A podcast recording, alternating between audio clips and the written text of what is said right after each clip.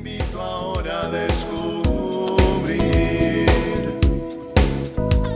Tiene algo nuevo para ti, una propuesta que puedes seguir. Una verdad que compartir, una nueva forma libre de vivir. Un sencillo estilo de servir, el camino hacia la santidad. Hola, qué gusto saludarte en otra cápsula de paz y bien. Esperemos que podamos tener un momento de reflexión, de paz, de encuentro con el Señor. Bueno, me han preguntado algunas veces que si me ha tocado toparme con el diablo y que si habla algo de esto. Pues no, la verdad es que no me gusta perder el tiempo hablando de ese Señor, pero y tampoco lo he visto ni sé cómo sea, pero sí veo cómo actúa y cómo se manifiesta, ¿no? Sobre todo en este aspecto de las adicciones, eh, cómo es muy peculiar su forma de trabajar, porque cuando una persona que se está liberando o está dejando de beber, de dejar alguna adicción cada día, entonces eh, se, man, se, manifiestan otro tipo que dañan mucho a la persona, aunque ya no pueda estar bajo efectos de alcohol o de alguna droga. He detectado yo tres aspectos que eh, surgen inmediatamente, ¿no? Eh, aparece la mentira, ¿no? Se vuelven sumamente mentirosos. Eh, la lujuria se despierta de una manera de veras eh, disparada y la ira. Son tres aspectos que yo veo que después de estar eh, luchando o tener una abstinencia en el alcohol es el aparecer este, y manifestarse estos elementos, ¿no? ¿Por qué? Porque en el segundo paso de este eh, programa de alcohólicos es cuando primero tú ya reconociste que tienes ese problema.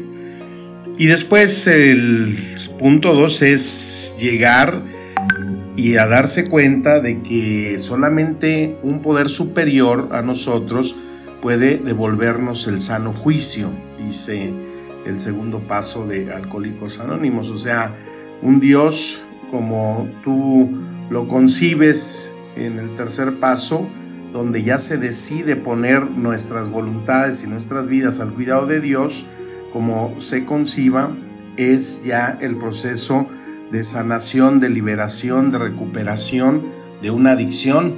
Entonces es aceptar, eh, darte cuenta que tienes que reconocer que es un poder superior el que te va a librar. Y el tercero, pues decides poner tu cuidado, tu vida a ese Dios como concibes. Entonces, eh, cuando ya se está en este proceso, es cuando se detecta este tipo de emociones. Ira, lujuria, mentira. Y ahí es donde yo le veo el rostro al mal, ¿no? Porque dices, ok, ya no te encadeno al alcohol, pero ahora te voy a encadenar a la mentira, a la ira, a la lujuria. Y es que si te fijas, eso es eh, exactamente el contraste de lo que eh, para nosotros en nuestra vida de fe eh, nos da y nos representa la espiritualidad. Sabemos que Jesucristo es el camino, la verdad y la vida. Y el demonio tiene la bandera de la mentira. Entonces, la mentira aparece para sujetarte a esa cadena. El Señor nos dice, no pierdan la paz, no pierdan la paz. Y entonces el mal, en la contra, aparece la ira como ese eh, elemento que eh, te desestabiliza, te, te, vuelve a encadenar, ¿no? que no te pueden dirigir ni la palabra, estás totalmente iracundo y es cuando de repente te dicen, pues mejor sigue tomando, porque cuando tomabas eras buena onda, siempre andabas de buenas, pues no, es que este es el efecto, la contra. Y, y sabemos que nuestra vida pues debe de caminar en la vida espiritual y no en la carnal. Y en la vida espiritual, pues uno de los aspectos es la pureza, es, es el efecto de la vida en el espíritu y eh, por el contrario, la vida en la carne, pues uno de los aspectos fuertes es y se manifiesta en la lujuria. Entonces, esto de las adicciones implica mucho esa presencia del mal, esa forma de cómo eh, el maligno busca eh, atrapar almas a través de estas adicciones y que si tú buscas zafarte de cualquier tipo de consumo de alcohol, de drogas, entonces te vuelve a someter o te quiere tener encadenado a una mentira, a una ira, a una lujuria.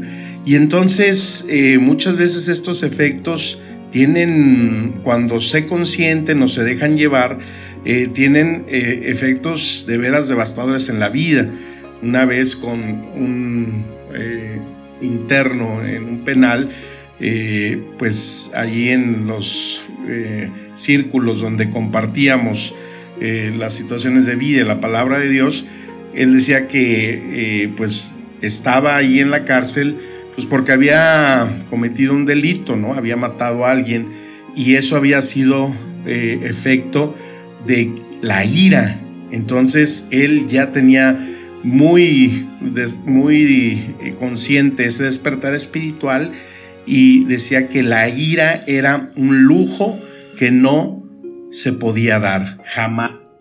Y luego también el episodio que aparece en, en el Evangelio de, de San Mateo en el capítulo 15 donde ahí se da un episodio eh, donde una mujer cananea sale al encuentro de Jesús y le empieza a gritar, Señor, hijo de David, ten piedad de mí, mi hija está terriblemente atormentada por un demonio.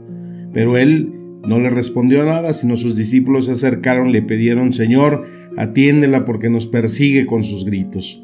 Jesús le respondió, no he sido enviado solamente a las ovejas perdidas del pueblo de Israel, pero la mujer fue a postrarse ante él y le dijo, Señor, socórreme. Y Jesús le dijo, no está bien tomar el pan de los hijos para tirárselo a los cachorros. Este episodio es un episodio muy peculiar en, los eh, momentos en que abordan a Jesús. No es una mujer que esté paralítica, que esté ciega, que esté sorda, que tenga un flujo, no. Tiene un problema muy terrible. Se le ha metido el demonio a su casa. Eh, ha entrado y ha tomado posesión de, de su hija.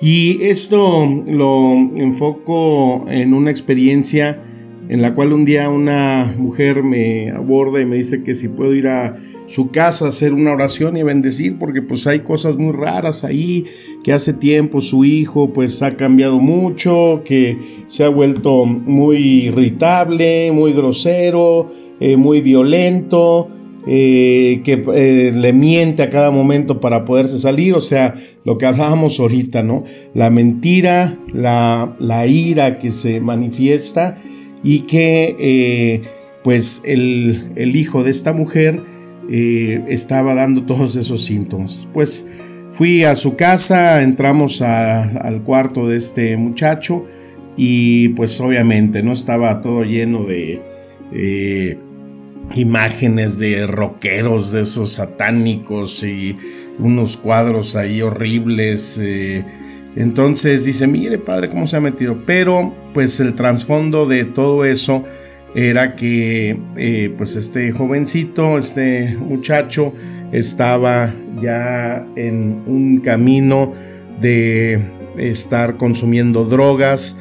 La mamá pues obviamente como muchas veces los papás son los últimos en enterarse, no se daba cuenta, pues resulta que a través de la computadora se empezó a relacionar con gente que pues eh, está muchas veces nada más para eso, para eh, aprovecharse de la debilidad, de la soledad que eh, muchos jóvenes viven, lo involucraron en un grupo, empezó a tomar, a drogarse y por lo tanto pues a cambiar todo su comportamiento. Y parecía que ahí pues todo ese indicio pues eran las muestras de que en esa casa, en esa familia se, metió el mal. Es ahí como actúa esa presencia eh, maligna, cómo eh, viene a robar la paz de una familia, cómo viene a eh, arrancar la pureza de corazón, de cuerpo de esos jóvenes y cómo buscan vivir en esa vida de mentira porque pues no hay y saben que no hay una explicación ni una justificación para hacer lo que hacen y que pues tampoco se les va a consentir. Es allí donde también se ve de una forma palpable esta presencia del mal. Pidámosle a nuestro Señor que nos ayude a través del Espíritu Santo a tener siempre esa vigilancia de nuestra vida y de los que están cercanos a nosotros para poder evitar esos caminos que llevan a entrar a una presencia del mal en nuestra vida y que por el contrario busquemos siempre los caminos de la verdad y sobre todo de esa felicidad que tanto necesita nuestro caminar en la presencia del Señor. Te mando un fuerte abrazo, mi bendición y que la palabra nos siga administrando espíritu y vida. Amén.